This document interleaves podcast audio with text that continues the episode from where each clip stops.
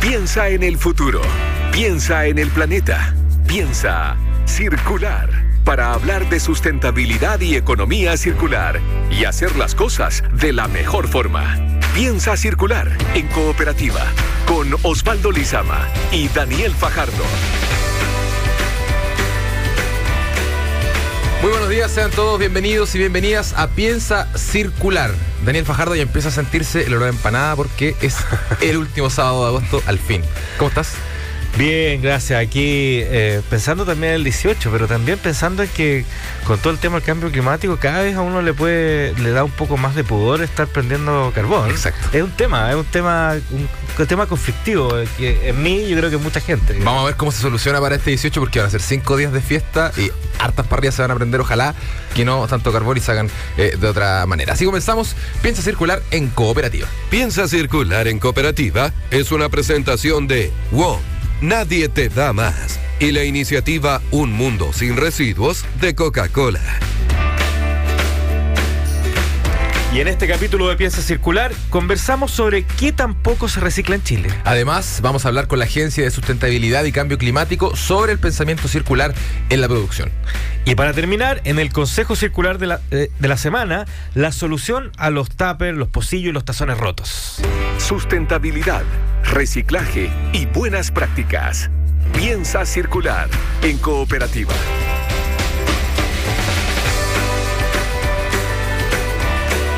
Coca-Cola busca devolver a la naturaleza el 100% del agua que utiliza en sus procesos y sus bebidas. Es por esto que apoya la recuperación de los humedales en Alto Tarapacá, la reforestación del Jardín Botánico Nacional de Viña del Mar y en el Cajón del Maipo. Conoce más de estas iniciativas sustentables en coca-cola-de-chile.cl. Sin duda, Osvaldo, que necesitamos actuar en materia de cuidado medioambiental. Rápidamente. Y así, contrarrestar los efectos del cambio climático. Es por eso que desde la producción, desde la industria, de las pymes, desde, desde las microempresas, se debe realizar también una gestión doble para sumarse a la economía circular. Dentro de la Corfo, se despliega un comité que fomenta la conciencia respecto al cambio climático y el desarrollo sustentable en el sector privado. Hablamos nada menos que de la Agencia de Sustentabilidad y Cambio Climático, ex Consejo de Producción Limpia, ¿no es cierto? Hoy en día, con los tiempos, ahora cambió el nombre a Cambio Climático. Y para conversar sobre un poco más cómo funciona esta entidad, estamos nada menos aquí que con el director ejecutivo de la Agencia de Sustentabilidad y Cambio Climático, Giovanni Calderón. ¿Qué tal, Giovanni? Hola, Giovanni. Hola. ¿Cómo estás? Eh, bien, muy bien. Eh, dos precisiones. ¿ah? Uno, que el cambio de nombre no es solamente por los tiempos, sino que hay un cambio en la ¿cómo decirlo?, en la filosofía o en los conceptos que están detrás de la acción de este Consejo, porque la producción limpia es un concepto, es un concepto que fue quedando un poco atrás en, relación con otras necesidades. Cuando se hablaba de producción limpia era básicamente productividad y medio ambiente. Hoy día hablamos de sustentabilidad que tiene otros pilares, entre ellos el pilar social y el pilar económico. Entonces, eh, de alguna manera, eh, la sostenibilidad ha ido eh, comiéndose a otros conceptos más pequeños y por otra parte, naturalmente, que eso está vinculado a la urgencia climática que estamos enfrentando en relación con el cambio climático.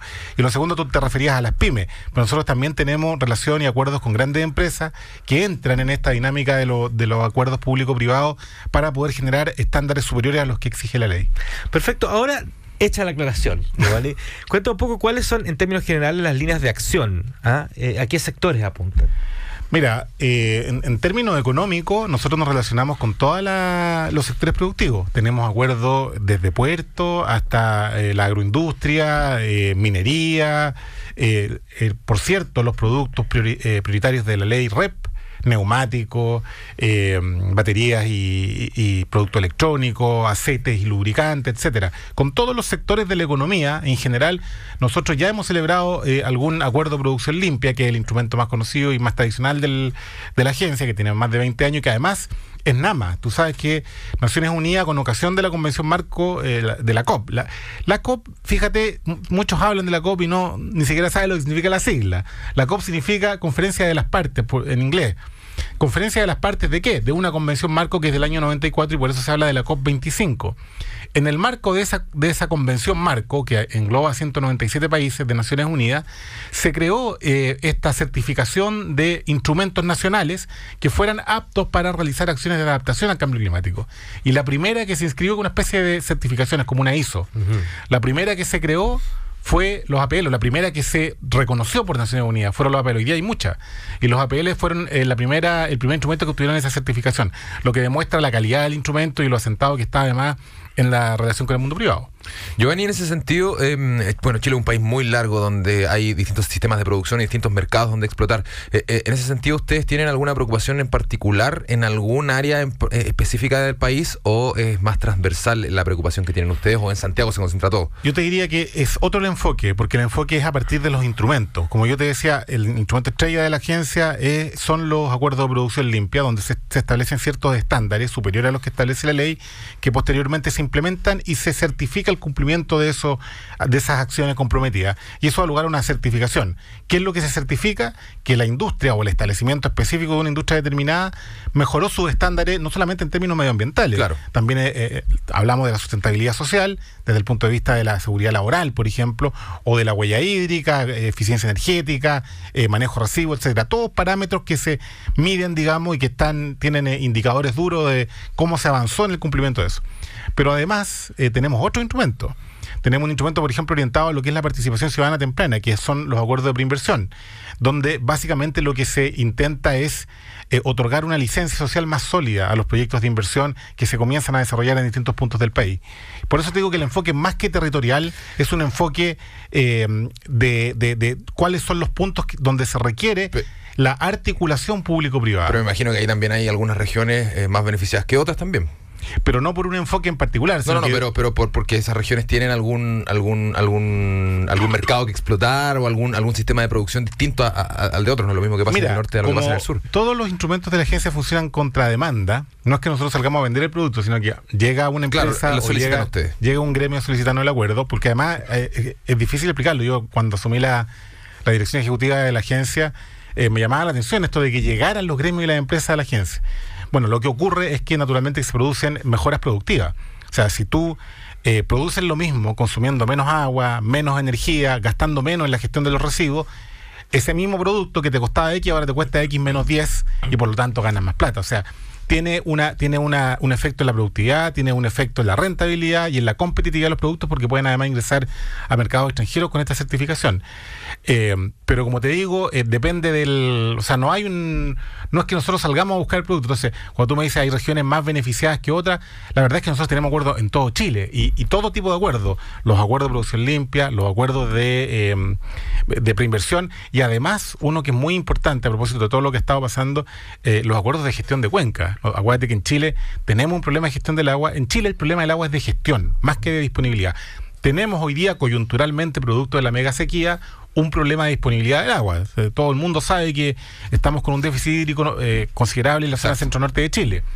Eh, sin embargo, en términos globales, históricos y además globales como país, no tenemos un problema de disponibilidad de agua a diferencia de otros países pero sí tenemos un grave problema de gestión. Hay 42 instituciones públicas con competencia en materia de agua. Entonces, naturalmente, eso hace una gestión muy ineficiente y eso provoca, por ejemplo, el agotamiento de ciertas cuencas, como lo que ocurrió con la cuenca del río Copiapón, que por la sobre eh, otorgamiento de derechos de agua, esa cuenca terminó agotándose.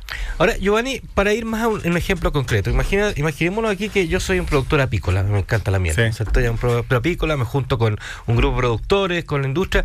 ¿Cómo yo voy a golpear las puertas de la agencia? Digo, yo quiero hacer un un, instrumento, yo quiero eh, armar un, un, eh, un, acuerdo de producción limpia en mis desechos. Eh, ¿cómo, ¿Cómo se arma eso? Súper buena pregunta, porque ahí esto está estandarizado, ¿ah? es, un es un método, es un, es un, instrumento que tiene ciertos protocolos de acción. Entonces hay, una, hay distintas etapas. Y en mi gestión le agregamos una etapa muy simple, porque yo soy anti-burocracia absolutamente, a mí las cosas tienen que ser lo más rápido posible, pero muy simple para precisamente agilizar el proceso y creamos una etapa que se llama la manifestación de interés. Y así parte.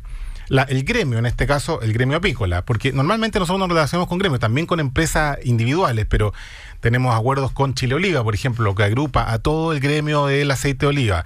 Tenemos acuerdo con Chile Huevos, que agrupa al, al, gremio de los productores de huevos, al gremio de los eh, importadores neumáticos, etcétera. son gremios, son asociaciones gremiales que reúnen a distintos actores de una industria determinada.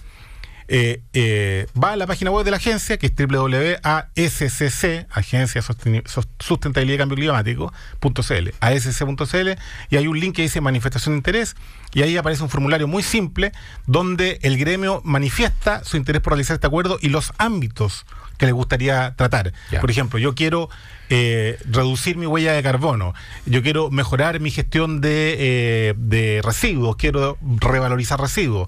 Y en base a esa manifestación, el Consejo, que es un público privado que está presidido por el Ministro de Economía, los subsecretarios de Energía y de, y de Medio Ambiente, más gente de la SOFOFA, de la CUT, del mundo de los trabajadores, eh, de la CPC, analizamos esa propuesta y se dice perfecto, esto va eh, eh, en buen camino, digamos, o sea, tiene, cumple con los estándares mínimos que nosotros exigimos, aprobado y empieza toda una negociación que termina en la celebración del acuerdo y después del acuerdo naturalmente viene la implementación.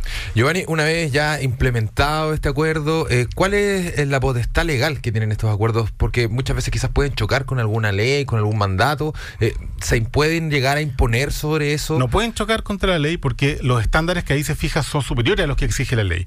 De hecho, mira, la gran particularidad de esta agencia, tú, tú ¿Y- mencionabas- ¿Y, quién, y quién, quién- quién, eh, fiscaliza que esto se cumpla de, de Un la manera en que se... En que se Hay una, hay una auditoría externa. Ahí, mira, manifestación de interés, en- se empieza un proceso de negociaciones. Se cierra el acuerdo, se firma. El acuerdo es un contrato. Y yo soy abogado, como decimos los, los abogados, el contrato es ley. El contrato es igual que una ley, pero entre, una, entre unas partes y no entre una sociedad completa. Claro. Eh, y eso implica ciertas acciones. Ahí están contenidos los compromisos que asumen las empresas y sus instalaciones de mejorar sus prácticas. Esas prácticas naturalmente tienen que ir más allá de lo que les exige la ley. O sea, ellos no quedan libres de las obligaciones que establece la ley, ni mucho menos. Y eh, se implementan esas acciones. Por ejemplo, cambiar tu sistema de eh, riego, en el caso de un agricultor, por un sistema más eficiente también acompañamos nosotros ahí al agricultor para que él pueda postular a fondo y pueda inversión. hacer la inversión Claro. en la tecnología que se requiere. Y hay un consultor externo que acompaña al, al, al- al- pequeño empresario, al- al- a la persona, a la, a la empresa que concurrió el acuerdo, digamos. Terminado ese proceso de implementación del acuerdo, viene, viene una etapa de auditoría y un auditor externo. Nosotros nos- nos- no somos nosotros los que auditamos, sino que viene un tercero que audita el cumplimiento de los acuerdos. Si se cumplió el 100%, tiene que cumplirse 100%, se certifica. Entonces hay, como te digo, todo un proceso que está Una especie de prueba. estandarizado, claro, que, que permite al- al- a los terceros, a la sociedad, al que va a comprar ese producto agrícola, por ejemplo, saber que hay realmente un esfuerzo serio detrás de eso. ¿Y esa fiscalización se va manteniendo con el, con el tiempo después? Hay, hay un proceso de seguimiento eh, eh, que nosotros estamos tratando de perfeccionar porque eso, al igual como ocurría con, con el inicio del proceso, no está expresamente regulado, eh, pero hay, debiera haber un proceso de seguimiento más largo. Hay Claro. industrias que han celebrado nuevos acuerdos, por ejemplo, eh, si no me equivoco, con Chile Alimento, con la industria, con, con, eh, la agroindustria, ya vamos para el cuarto acuerdo de producción limpia, porque ellos han visto eh, los beneficios que significa este tipo de acuerdo en distintos ámbitos y quieren eh, y quieren seguir avanzando en estos estándares. Ahora, eh, en- en- dentro de, de esto me imagino que el cambio climático cada vez es un factor muy fuerte en, la- en- en- en tanto los productores aquí en Chile como en otras partes. ¿Cómo ustedes de alguna forma están enfocando a lo mejor los, los acuerdos hacia el cambio climático con todo lo que está pasando en Chile, con todo, por ejemplo, lo que está pasando en Brasil también? Eh, ¿Cuál es un poco la opinión de ustedes al respecto de eso? Mira, a ver, es súper buena pregunta y súper interesante porque, por ejemplo, llego a una industria que no la voy a, identificar, un, un gremio, y nos dice, ¿sabe qué? Nosotros queremos suscribir un acuerdo de producción limpia para ser carbono neutrales. Yo le digo, mire, interesante, desde el punto de vista del marketing internacional además, porque hoy día es la gran, el gran tema, especialmente en Europa, eh, pero Chile emite el 0,26% de los gases de efecto invernadero del inventario global. O sea, nada. Y la industria que usted representa, eh, mm, 0,00000, porque el 78% de las emisiones chilenas se explican en la industria de la energía, en la generación de energía. Entonces, eh, para usted va a ser muy beneficioso porque va a poder presentarse frente al, al mundo como carbono neutral, pero sus temas ambientales son otros. Entonces, eh, eh, háganos una propuesta en donde aborde estos otros temas ambientales. Lo hicieron, ¿ah? y estamos avanzando, de hecho, en, en la, en, la, en la- en la aceleración de un acuerdo. Pero eh, cuando tú me dices los temas de cambio climático, desde antes de que, eh, desde que, desde antes que la COP se hiciera en Chile, de hecho, yo fui a la COP en Polonia, donde se supo que Chile iba a ser la sede. Eh, la agencia eh, ha venido desarrollando acciones tendientes a la mitigación y adaptación al cambio climático.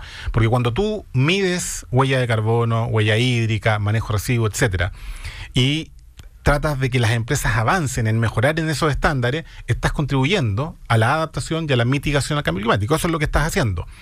Ahora, naturalmente que a partir de la inquietud que se ha generado por el avance del problema y por el hecho de que la, COP se vaya a celebrar en Chile, se pone un foco y se pone un énfasis de manera que todos los acuerdos contengan de alguna manera una línea o un elemento que tenga que ver con esto. Giovanni Calderón, director ejecutivo de la Agencia de Sustentabilidad y Cambio Climático, conversando con Pieza Circular aquí en Cooperativa. Giovanni, te agradecemos mucho tu tiempo. Gracias, Giovanni. Muchas gracias por venir y muchas gracias por explicarnos tanto este, este proceso que puede sonar bien engorroso, pero la verdad es bien necesario para el país. Sí, Gracias, gracias, a ustedes. Un abrazo. Chao. Hablando de sustentabilidad y economía, piensa circular en cooperativa. El poder para sumarte a la revolución es tuyo. Trae tus celulares, tablets y cables a los puntos de reciclaje WOM y puntos limpios Sodimac. No estás solo. WOM, nadie te da más. Del consumo total de plástico se recicla solo un 8,5%. Es muy poco, esto según datos de un estudio realizado por la Asociación Gremial de Industriales del Plástico. ¿Por qué los chilenos reciclamos tan poco, Daniel? Para hablar de este tema estamos en contacto con Verónica de la Cerda, gerenta general de Triciclos, empresa especializada en la gestión de residuos. Verónica, buenos días, ¿cómo estás? Hola, buenos días. Hola, Verónica. bien. Verónica, em, vamos a partir preguntándote primero cuál es el grado cultural que tenemos los chilenos respecto del reciclaje y cuánto nos falta eh, para llegar a los niveles esperados que me imagino que se usan en países europeos, por ejemplo. Mira, yo creo que siempre como contexto parecido, eh, nos falta todavía, pero estamos mejor que antes, eh, lo cual es una buena noticia, pero también lo que más nos falta es entender un poco más el problema yo creo que si hoy día tú, te fijáis en las encuestas que han salido sobre al chileno le importa eh, el, los problemas relacionados con la sustentabilidad, con el reciclaje, etcétera, a la, a la gran mayoría le importa, lo cual es un gran avance. El punto es que no necesariamente sabemos cómo hacernos cargo. Ahora, Verónica, la, la ley REP debería ser un punto de inflexión para crear mayor conciencia de esto. Debería empezar a mover más la aguja a, a esta tasa del 17% domiciliario, 83% empresarial, y, creo que es como un 2% de lo que uno separa en casa incluso. De todas maneras, o sea, de partida la ley REP lo que va a hacer es poner una máquina a funcionar en términos de recolección. Eh, la ley REP además está bien orientada a recolección casa a casa, por lo tanto también facilitarle un poco el trabajo al consumidor y de esa manera ir moviendo una cantidad de materiales y destinándolos hacia plantas de reciclaje. Pero yo te diría que el impacto mayor está en que como son las empresas las que tienen que financiar esto, las empresas están empezando a tener el incentivo para mejorar en sus envases de tal manera de hacerlos más reciclables o más sustentables en general. Ya, Verónica, tomándome justamente lo, que acabas de decir, también hay un tema que tiene que ver con las empresas y con los productores, que es el tema del ecodiseño, ¿no es cierto? Ustedes también ah, trabajan harto en eso, que en el fondo, más que, que reciclar, más que recuperar, es crear un producto que de por sí se tenga una segunda vida después del uso, digamos. ¿Cómo también estamos avanzando en, en eso del ecodiseño? Bueno, precisamente lo que tú dijiste es súper cierto. O sea, el reciclaje es como el último de, la última de las soluciones dentro de las opciones más sustentables. Tú efectivamente puedes diseñar de una manera de generar menos residuos de por sí, de tener un envase más eficiente desde la perspectiva del contenido y lo que lo contiene. Y en eso nosotros en Triciclo hemos ayudado harto a diferentes empresas en tratar de avanzar en ese camino. Hoy día la red te da un poco de incentivos hacia, hacia hacer un ecodiseño. Sofofa está hoy día justo, justo esta semana pasada, están haciendo, están avanzando en un programa de ecoetiquetado donde precisamente el consumidor puede entender si lo que tiene en sus manos es reciclable o no. Entonces, aquí hay, hay varias como, hay varios aspectos que analizar para efectivamente entender si ese envase tiene un desempeño ambiental mejor o peor que otro. Y una parte tiene que ver con la materialidad, otro tiene que ver en cómo se mezclan esos, em, esos materiales, otro cómo lo comunicaste al consumidor y después si efectivamente existe o no una infraestructura para llevar ese material o a una planta de reciclaje o en un sistema de retornabilidad, por ejemplo, o en un sistema de relleno, o incluso de repente vender un producto sin envase, que también nosotros mismos hemos ayudado a empresas que están tratando de innovar en ese sentido, lanzando su mismo producto, pero en un formato diferente de tal manera de como romper un poquito el esquema y pensar en, bueno, en realidad lo que yo quiero es vender el producto. Claro, incluso a granel también. Exacto, exacto. Y decir, oye, y aquí estáis hablando de cambios de modelos de negocio incluso, ¿no? Porque el modelo de venta cambia, el modelo de cómo entregas ese producto, el cómo, en el fondo, muchas veces lo que estás haciendo es pasar de ofrecerle a tu cliente simplemente un producto que compre, después el cliente se va, a ofrecerle un servicio tal vez, porque lo que a ti te interesa es que ese cliente siga teniendo los beneficios de tu producto independiente del formato en el que lo está adquiriendo.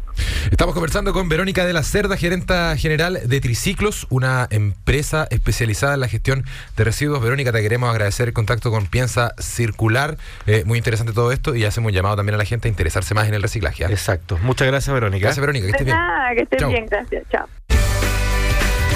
Datos para hacer de este mundo algo más circular. Consejo Circular.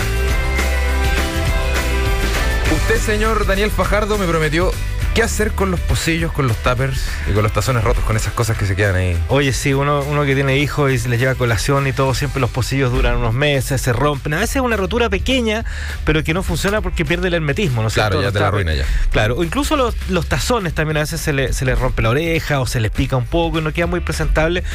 Mucha gente lo que hace es botarlo a la basura. ¿ah? Pero hay, O reciclarlo también. hay mejores cosas, ¿no? Hay mejores cosas. Y una de ellas son semilleros. O sea, tú puedes tomar todos estos pedazos de, o sea, tupperware un poco roto, los ta- tazones, qué sé yo, ¿Ya? y empezar a poner un poco de tierra o algodón y empezar a hacer semilleros para hacer almácigo de la cosa que tengas en tu casa. De y cualquier aquí viene- semilla. y aquí viene un segundo consejo que está adosado a este. A ver. Tú, por ejemplo, el zapallo, podías hacer, puedes sacar la semilla y hacer semilleros. Las lentejas, los garbanzos, las pepas de limón, las pepas de durazno, todo lo que tenga en la casa, a veces uno tiene un montón de semillas que las puedes poner en estos semilleros y te van, vas a empezar haciéndolo almácigo.